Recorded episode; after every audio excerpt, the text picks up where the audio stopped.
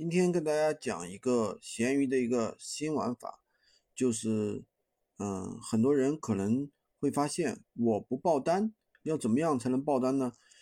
跟大家讲一个我们一个学员卖粉丝的卖这个手机的一个玩法。首先呢，他是一个二手手机的一个供应商，那玩做闲鱼呢就是做的手机。那么手机的话，大家一般可能想到的就是最开始就是苹果机。苹果机在二零一八年以前呢，我们每天可以达到三百来台，每个月能达到三百来台，一台纯利润啊八十到一百，一个月利润三万左右。二零一八年以前呢，我们卖的都是苹果机。二零一九年之后呢，苹果销量开始下滑。其实更重要的原因啊，主要是内卷，那就是，呃，很多人很多人入行，导致价格内卷。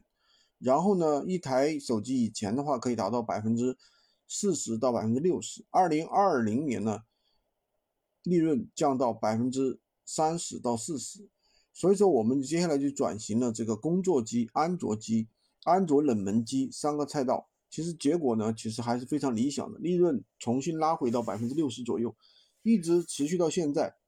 当然，现在数码是我们整体不高的。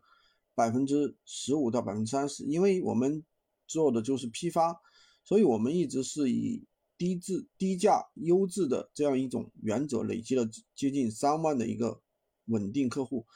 所以说，嗯，我们的价格比较低，所以容易得罪同行抢客户。我们的客户的客源啊，我们的客源很多都在网上，所以呢，我们争取了。有一万个稳定客户，现在已经基本实现了，所以大家都会发现我们的一个历程是寻找自己熟悉的一个类目，从红海出发找细分，从细分再找蓝海类目，这就是很简单的一个选品方法。所以闲鱼大家做选品，我就建议大家这样去做，从自己熟悉的入手，不要看别人做什么就做好去做什么。每个人成长的过程不一样，我们做过数码。工装、手手办、宠物，那这也是我们成长的一个过程，也是我们熟悉的一个类目。因为我们在做工装的话，天猫店工作了很多年，所以说我们现在连鞋子的手法也能分得很清楚。从积累自己积累的方面去切入红海是很合适的。那么很多人比较好奇。如现在手机类目其实也很内卷，那我们怎么样能做到一个月还能销售三千家台的一个手机呢？其实没有什么秘密，都是靠多年的一个积累，就是做这类可沉淀的类目有意思的地方。那如果说不请人，自己一个人做，一个月还能赚三十万左右，接单找同行做就可以了。那我们这么嚣张，还是归功于我们卖铲子的这个项目。项目需要手机，只要有项目在，我们的设备就永远有人买，市场永远在。目前因为批发积累了很多的一个固定客户，哪怕比别人，哪怕我比别人贵二十块钱，也会找我，因为有信任。那么做闲鱼，其实要怎么样能够月入过万呢？其实也很简单。首先入局生根，然后再沉淀，服务和质量一定能成为更多商家的竞争力。所以说这种习惯啊，早点养成比较好。如果你还在焦虑，也不用焦虑，一个月第一个月赚一千是可能的。那但是自己从零到一能赚一千的可能性很低，这也就是我们做培训的一个初衷。